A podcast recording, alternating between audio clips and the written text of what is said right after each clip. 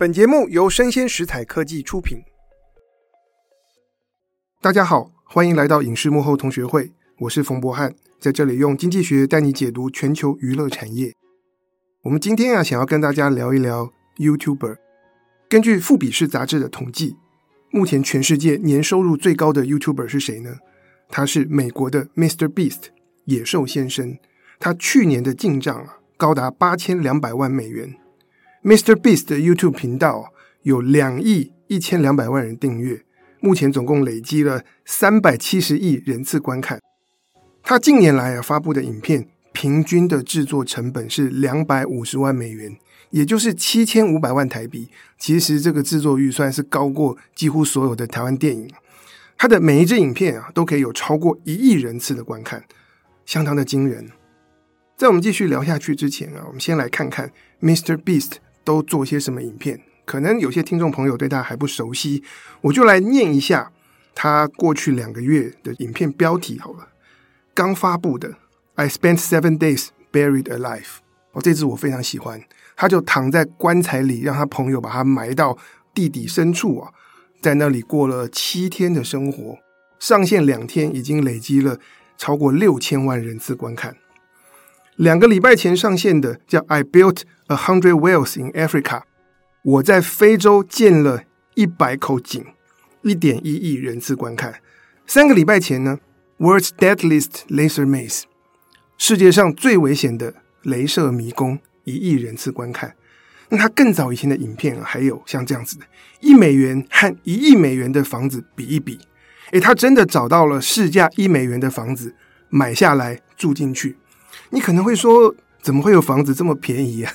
因为这房子有问题，屋主急着想要脱手。那如果屋主自己把房子拆了，可能还要倒贴很多钱，所以用一美元卖掉，很赚。那我们就来看这 Mr. Beast 怎么来比较啊，超便宜跟超豪华的房子，一点三亿人次观看。此外还有一段叫做世界上最危险的陷阱，World's Most Dangerous Trap。是我最最最喜欢 Mr. Beast 的一支影片，它不像标题这样子讲的，谈的真的不只是闯关和陷阱，我觉得那个情绪的冲击和后坐力非常强，很发人深省。一点五次观看，一个月内累积哦。不过要谈到 Mr. Beast 啊，最受欢迎的影片，大概就是真人版《鱿鱼游戏》。在这个礼拜，Netflix 的《鱿鱼游戏》实境秀就要上线。不过我需要说，Netflix 这个实境秀的 idea，它可以说是抄 Mr. Beast。为什么呢？二零二一年九月，韩剧的《鱿鱼游戏》上线之后，刮起一阵旋风。两个月后，他就推出了真人版《鱿鱼游戏》。他真的找了四百五十六位的素人来参赛，然后把韩剧里面的每一关的游戏，包括场景和服装，完全都是原样的呈现。最后的赢家啊！可以独得四十五万六千美元的奖金。不过呢，挑战失败的人并不会真的被枪打死啊！每个人的身上都装了一个机关，所以只要你挑战失败，身上的机关就会发出 “bang” 的声音，并且冒烟。然后呢，那些素人的失败者就会表演自己被枪打中啊倒下去的样子。Mr. Beast 这支真人版鱿鱼游戏到目前为止已经累积了五亿三千万人次的观看。这应该是比正版的《鱿鱼游戏》韩剧的观众还要来得多，所以呢，在接下来，我想用两集的 Podcast 节目内容跟大家聊一聊 Mr. Beast 以及 YouTube 内容创作这回事。那在我们今天这集节目当中呢，我会跟大家介绍 Mr. Beast 他是如何发迹，然后我们会聚焦在他的创作过程。在下一集，我们会来谈 YouTube 影片的商业。到底啊，Mr. Beast 每一支影片花两百五十万美元制作，能不能赚钱？那我们就来讲 Mr. Beast 的故事啊。他的本名叫做 Jimmy Donaldson，一九九八年出生，所以他现在还很年轻啊，才二十五岁。不过呢，他从十三岁就开始当 YouTuber，一开始就是介绍游戏，还有他早期的 YouTube 节目，喜欢去破解其他 YouTuber 到底赚了多少钱。我觉得这个人真的是骨子里流着血液啊，就是在想着新媒体内容创作跟商业。所以他现在二十五岁，可是已经累积了超过十二年的 YouTube 内容制作的经验。Mr. Beast 啊，他从小体育特别好，本来其实想当棒球员，结果后来发现身体啊有一些问题，不能如愿。Mr. Beast 在十八岁的时候进入社区大学就读，当时他的 YouTube 频道已经累计了十万人订阅。然后大学开学才几个礼拜，他就觉得上课非常无聊啊，就决定辍学，专心投入 YouTube 影片创作。我们之后会看到，特别是下个礼拜，经营 YouTube 频道就是一种创业，而 Mr. Beast 他是一个不折不扣的创业家，或者说是企业家，因此呢。他也算是一个辍学创业的典范，只是他和比尔盖茨还有马克祖克伯他们从哈佛辍学还是不太一样。那当年 Mr. Beast 他说，我社区大学不要念，他妈妈是反对的，因为他妈妈是单亲妈妈，月薪三千五百美元，然后要抚养三个小孩，这个钱呢，其实在美国。然后不是大城市，是可以过一点小康的生活，但还是有点辛苦啊。那妈妈就觉得说，她自己就是书念得不够多，所以才没有办法给小孩更好的生活。那儿子怎么可以连大学都不念呢？不过，你觉得 Mr. Beast 会管他妈妈吗？当然不会啊。二零一七年，Mr. Beast 十九岁，也就是他辍学的第二年，他做了一支影片。成为他 YouTuber 生涯的转捩点。这支影片的标题是啊，I counted to a hundred thousand！惊叹号。影片的内容很简单，就是 Mr. Beast 坐在书桌前，从一开始一直数，数到十万。不过也不简单，因为这个过程啊，总共花了四十个小时。Mr. Beast 不吃不睡，就是数数字。大家可以自己试试看。看你数到后来会不会乱掉？在这支影片当中啊，Mr. Beast 他就穿一件 T-shirt，上面就写着“哈佛”两个大字。不过底下还有一行小字啊，常常会被镜头切掉。小字写的是 “Just kidding”，骗你的啦。那你觉得这样的影片会不会红呢？在这支影片发布后几天内，就累积了上万人次观看。到目前为止啊，到我录音的这一天，这支影片已经累积了两千九百四十一万人次的观看，底下有十二万六千则留言，很多都是给 Mr. Beast 加油打气。那你说这么无聊的影片，它到底红在哪里？我觉得有的时候这影片它的中心思想很重要啊，那它里面到底是哪一个点打中网友？其实，在 Mr. Beast 他数数字的过程中，影片一直上着字卡，上面有几句自问自答。我不知道为什么就觉得很无聊的问题，但是又很有魅力。他问说：“你为什么要做这件事？”因为无聊。你有生活吗？你有人生吗？没有。那我们就看着 Mr. Beast 他一直数数下去。影片结束的时候，Mr. Beast 还丢出一个问题。What am I doing with my life？我这一生要做什么？我不知道诶。这句话好像可以带来一点什么样的醒思和余韵。那从一数到十万的这支影片，为 Mr. Beast 带来了什么改变呢？他让他妈妈决定辞掉工作，专心陪着儿子一起经营 YouTube 的创作事业。那一年呢，是二零一七年，六年前。Mr. Beast 的 YouTube 频道刚突破一百万人订阅，他们开始需要聘人，聘了四名员工。那他妈妈就负责公司的经营管理。好，你说母子一起创业，这个情况好像不多见啊。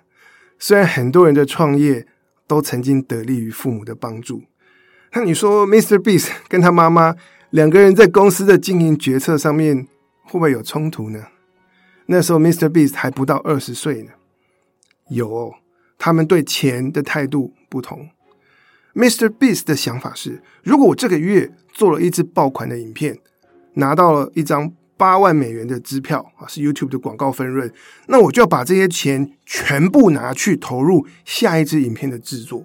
我赚越多，我的下一支影片就要做得越豪华，声势要越浩大。我不要储蓄。他妈妈当然不同意，可是也熬不过 Mr. Beast。而且，Mr. Beast 他说：“诶，我这已经是很大的让步，因为我原本想要的，并不是把我的收入都拿去投入创作，我原本是希望抵押贷款借钱，然后来做更大、更厉害的这些影片。”好，总之啊，Mr. Beast 他就是喜欢做影片。那根据媒体的报道啊，生活相对简朴。不过，美国的 YouTuber，如果你去看他们的频道粉专啊。你就会发现，多数人喜欢炫富，啊大家开名车，而且喜欢互相比较啊，谁开的车比较好。讲到这里，我又觉得说，啊，世界各地的这些网红 YouTuber 好像都一样啊。所以呢，YouTuber 在他早期，他也曾经买过一辆 BMW i8，是蝴蝶门啊，车门打开就像蝴蝶展翅一样，非常漂亮，非常炫。不过他很快就发现。自己的生活并没有因为开名车而有什么不同，所以他又把这辆 BMW 卖掉了。那他曾经在访谈里面表示啊，他希望他公司的员工都可以开名车，自己呢倒是没那么需要。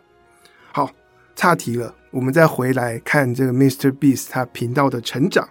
前面提到，二零一七年他突破了一百万人订阅，后来呢？二零一八年达到一千万人订阅，二零一九年两千五百万人，二零二零年五千万人，二零二二年突破一亿，现在是二零二三年的年底啊，他的订阅人数前面说过两亿一千两百万人，这是怎样的一个成长曲线？等一下我会跟大家分享 Mr. Beast 他的创作过程。我们会看到成功不是偶然，每一位成功的 YouTuber，大家都清楚的知道一支好的影片要达到哪些标准，该怎么做，然后这些东西是需要非常多年的学习和练习，也需要敢投资，包括砸钱，还有投入自己的时间。我们来看一下 Mr. Beast 他公司的编制，在二零二二年底，公司总共有一百五十名员工。此外呢，还有很多特约合作和外包厂商。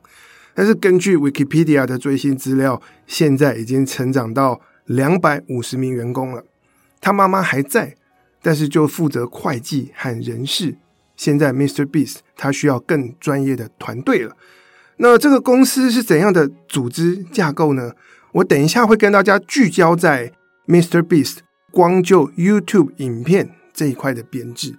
因为下个礼拜我们会谈到他透过建立这个 YouTuber 的个人品牌，他又拓展啊不同的事业，包括餐饮啊，包括巧克力啊，包括慈善等等。那么在 Mr. Beast 的公司里啊，有位大总管叫做 James Warren，我觉得其实就是营运长。但是这些 YouTuber 他们不喜欢墨守成规啊，他们把 James 啊称之为 All Rounder，意思就是什么都做了。那另外还有两位核心的干部，一个叫 Chucky Appleby，他负责带文案组。Mr. Beast 频道的文案组底下有十二个人，他们专心负责帮 YouTube 影片下标题跟做封面。等一下我们会看到，一年做二十四支影片，为什么会需要有十二个人专门写文案？很厉害。另外一位核心干部叫做 Tyler Conklin，他是带企划组。负责跟着一群人啊，就专门发想新的影片概念，然后跟 Mr. Beast 做提案。在影片制作的部分，Mr. Beast 他们有 A、B 两组制作团队，每一组啊都有超过二十个人。他们的公司就设在北卡罗来纳州的 Greenville，也是 Mr. Beast 跟他妈妈就住在那里啊。他们有一个园区，里面有一个片场，占地是四万一千平方英尺。换算成台湾大家熟悉的单位是一千一百五十平，啊，这是他们的拍摄基地啊。此外，旁边还有每个人的办公室。那 Mr. Beast 他也把他自己的办公室啊就布置成公寓，这样子他说：“我就是住在办公室，每天可以省下四十分钟开车通勤的时间啊，可以用来工作。”好，讲完了编制，我们来看一下 Mr. Beast 他们的影片啊是如何创作。其实跟一般的影视制作一样，Mr. Beast 的每一支影片都会经过四个阶段，分别是构思、前置、拍摄和后置。然后一支影片通常要花三到五个月的时间，我们就一个一个阶段来看。第一个阶段呢是构思，英文叫 ideation，idea 就是点子，ideation 就是发想创意、找点子的这个过程。那前面提到 Mr. Beast，他有一个专职的企划团队，他们平常就是不断的在搜寻有什么好的影片概念。他们找点子，秉持着两个原则：第一个是我们一开始的发想完全不管可行性。就是天马行空、胡思乱想，希望点子越大越疯狂越好。所以他们曾经也想过啊，找一堆气球，然后把一栋房子拉到空中，然后再让它自由落体，看看这房子会摔成什么样子。那在访谈中，他们也提到，目前在进行中的还有让 Mr. Beast 上太空。好，先不管可行性，就是让你的想象力自由的驰骋。那第二个原则呢？这部分就跟影视制作不同。做影集，大家要写剧本，可是 Mr. Beast 他们并不会写剧本啊，指定说什么时候非做什么不可。因为 YouTube 影片有的时候就是要真实、要自然，因此呢，他们的概念发想是要创造出情境，让 Mr. Beast 跟他的朋友以及他们找来的这些素人，可以在这个情境里面。看能够撞出什么样的火花，要去看这些人临场反应啊，会怎么做，说什么。因此呢，这个创意的团队他们要写下来的是计划，而不是剧本。但其实我觉得这个蛮难的，因为定计划你要把每一种可能性啊都盘点整理得非常清楚，否则一个两百万的制作费投下去。如果中间就发生一些状况，让这个影片变得很无聊，你的钱就石沉大海。在有了构想之后，这个企划团队呢，他们就会向团队的干部前面提到的 Tyler 来做提案。如果过了 Tyler 这一关，那企划团队就可以再向 Mr. Beast 做简报。这里重点来了，在他们做提案的时候，Tyler 跟 Mr. Beast 他们是用什么样的标准来检验？不同的提案呢？什么样的点子可以过关？他们的思考原则是啊、哦，这个概念执行出来之后，能不能够在 YouTube 上面得到超过一亿人次观看？所以他们以一亿人次作为一个审核的门槛。那如果 Mr. Beast 他给绿灯啊放行，那么团队就会把这个概念、这个企划案放到待制作清单，然后就开始进入 Pre-production 啊。前置作业，在我们继续往下之前，先跟大家说明一下，Mr. Beast 他的频道其实有设定了影片数目的 KPI，也就是每一年二十四支影片，平均每两个礼拜要发布一支。要维持这样的影片发布数量，在同一时间，这个企划团队他要保持他们手边有三十到五十个点子，是能够过 Mr. Beast 这关。是他们评估可以创造出一亿人次以上流量这样的企划案。当然啊，这些点子最后不会全部都执行出来，因为很常见的是，现在觉得有多了不起的一个概念，三个月后来看，可能想法又变，因为标准又提高。再接下来是第二个阶段，也就是前期制作。那我们前面讲到，Mr. Beast 他们有 A、B 两个制作团队。那每一个团队啊，同时至少有三支影片在进行中。那么在前置的阶段呢，他们必须要把拍摄计划想得非常清楚。什么叫清楚啊？跟大家举个例子，假设啊，有一支影片一开始的发想是要让火车去撞墙，那么他们就要追问火车为什么要撞墙？撞墙希望带出什么样的效果？我们主要是想要呈现墙壁。的砖块被撞得四散那样子的画面，还是我们想知道说这一堵墙有多大的能耐可以阻挡火车？那目标想清楚了之后，才要去研究我要怎么盖这座墙，要花多少钱？我应该要自己盖，还是要找包商？这一堵墙应该要是空心的，还是实心的？同样的问题，我们也可以问火车：我们真的要让火车去撞墙吗？还是改用联结车？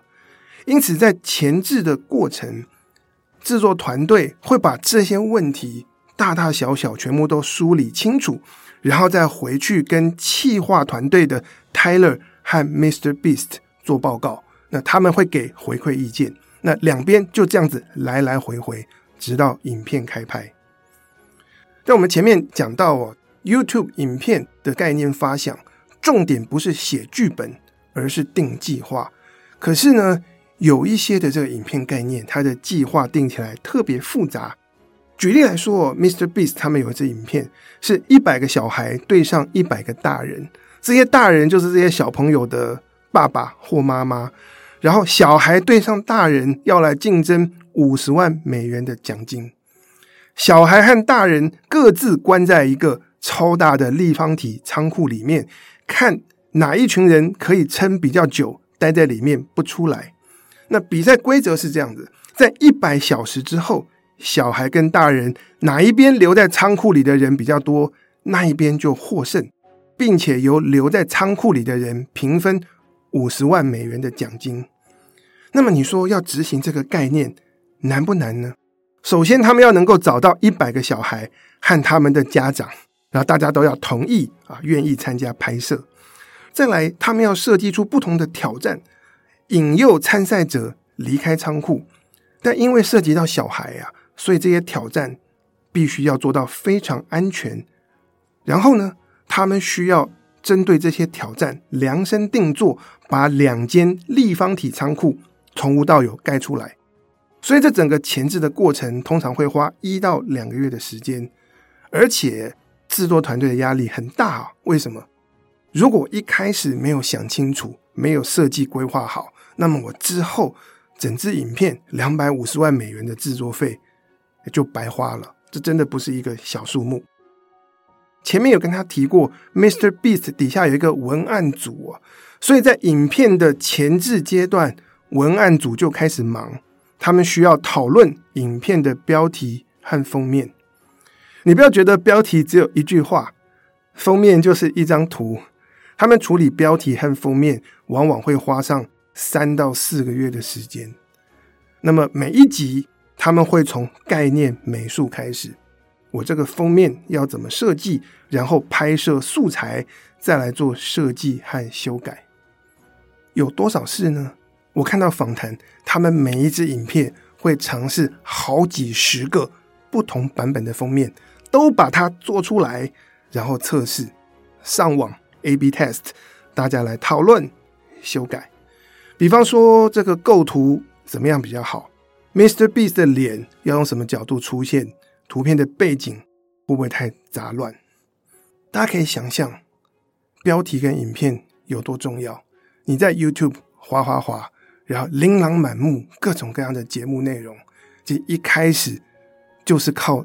标题那一句话和封面的图像，让我们决定说我要停下来，然后了解一下这支影片在讲什么，并且点上去。这是为什么 Mr. Beast 的团队愿意投入这么多的人力跟这么多的时间，然后用这种暴力的方式大量做筛选，用这样的方式来产生可以吸引到一亿人这样子的标题和图像。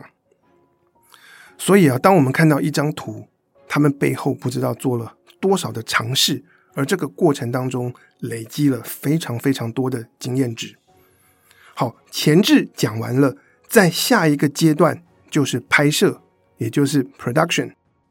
这个阶段当然比较单纯，不过也有复杂的地方，因为他们没有剧本，可是又希望拍出来的东西好看，所以是要定计划。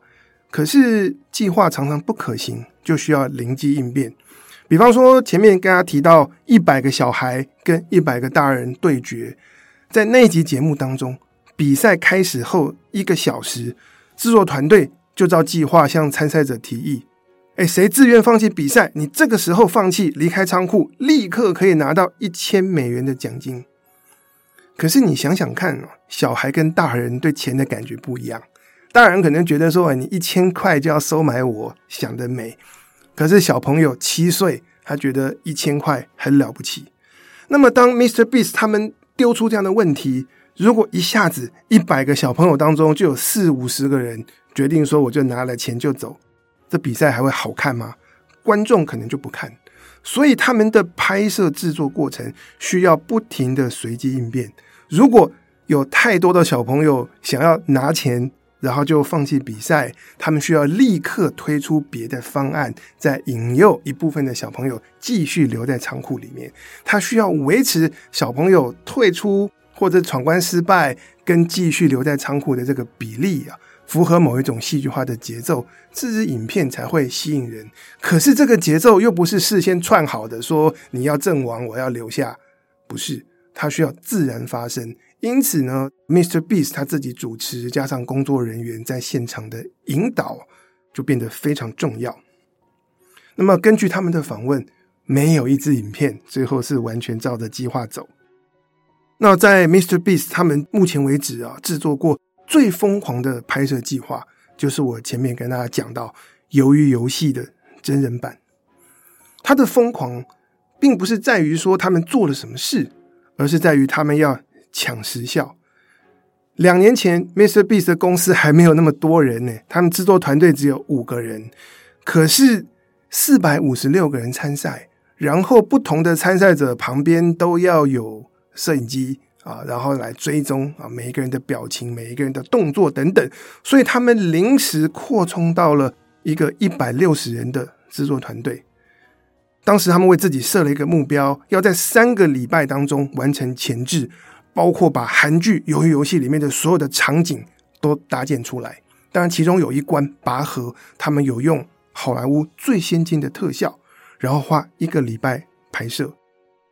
这个《鱿鱼游戏》真人版，它的制作预算高达了四百二十美元，相当惊人。但有的时候，大计划却只需要小团队就可以完成。像是 Mr. Beast 今年上半年有推出《南极探险》，哎，这支影片还找了汉斯季默做配乐，整个剧组人员就九个人，也不能太多人送到南极啊，然后大家就是用一台阳春的摄影机，希望能够营造出 home video 的质感。好，拍摄完最后一个阶段是后制，这也是一个了不起的工程。因为 Mr. Beast 的每一支影片，当然扣掉南极那支，它其实都有非常多台的摄影机拍下来，一支影片会有几百个小时的素材，从不同角度拍摄，最后要剪成大概二十分钟上下的 YouTube 内容。所以呢，剪接组他们的目标是需要在十六天内完成从素材到剪接，那往往。大家来回修改啊，会创造出四五十个不同的版本。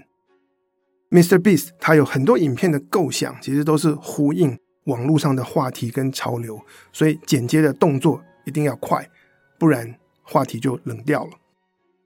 好，剪完了，接下来是不是内容就上线呢？不一定哦。如果他们最后的成品看了觉得不够好，就不上。有些人会说：“你花两百五十万美元拍片，最后不上，是不是很奇怪？”但 Mr. Beast 的想法不一样。他说：“如果我花两百五十万美元拍片，拍的不好，上线了还要被观众骂，怎么这么难看？这岂不是更令人难堪？”所以他们的做法是花大钱制作，可是事后要自己满意才会上线。而且啊，Mr. Beast 他提到，在网络上有一件事情非常的现实啊，大家平常就是兢兢业业，不断的制作好看的影片啊，观众才会订阅，才会记得你。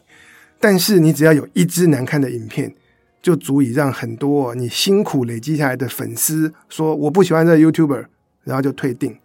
所以真的每一支影片都失败不得。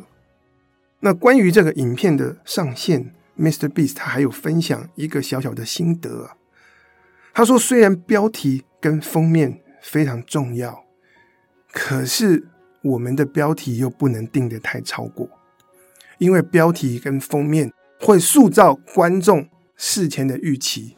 如果你承诺你带给我的期待太高，就算你的作品还蛮好看的，可是没有到那么那么好看，大家事后还是会觉得说我没有得到我想要的，可能会失望。所以它的原则是呢，我标题、封面跟影片内容要达到一个平衡，这个平衡叫做 under promise and over deliver。我的文案跟主视觉要吸引人，可是不能让观众有过高的期待，然后大家在看影片的时候就觉得说啊，我原本的预期得到满足了，结果竟然还有些东西远远超过我的想象，这样大家看完才会有一种非常爽的感觉，然后按赞分享，然后这个口碑啊才会爆炸，才会传开。这个要怎么拿捏？我觉得真的很难呢、因为标题不吸引人，大家一开始根本不会点影片来看。但是标题太吸引人，大家会觉得影片内容达不到一开始的承诺。那么在影片上线之后，MrBeast 的团队就会监测流量。如果表现不如预期，他们就会不断的重新改标题、重做封面。目前为止，他们最高纪录是重上了五次的封面。所以这就是 MrBeast 他们影片创作团队的组织分工啊，以及创作流程。那我们可以看到，MrBeast 他不只是创造了一个文化现象，也开拓了非常成功的商业。但是，MrBeast 他们这个 YouTuber 事业到底赚不赚钱呢？我们节目开始的时候跟大家讲，他去年的收入是八千两百万美元。可是他自己接受访问说，他 MrBeast 这个频道本身是亏损三千万，你可能没有想到。所以我们在下个礼拜的节目当中会继续来谈 MrBeast，从他今天的创作过程和历程出发，继续来拆解和分析他作为 YouTuber 的商业模式，他的收入来源有哪些不同的管道，以及怎么做财务规划。啊，最后我们也会再来为大家解析一下新媒体创作这个领域里面的现况到底是怎么样。那这些我们就下个礼拜再来谈。以上就是今天节目的内容，希望你喜欢，请大家帮我们的节目按赞、追踪，并且给我五颗星。我是冯博翰，影视幕后同学会，我们下次见，拜拜。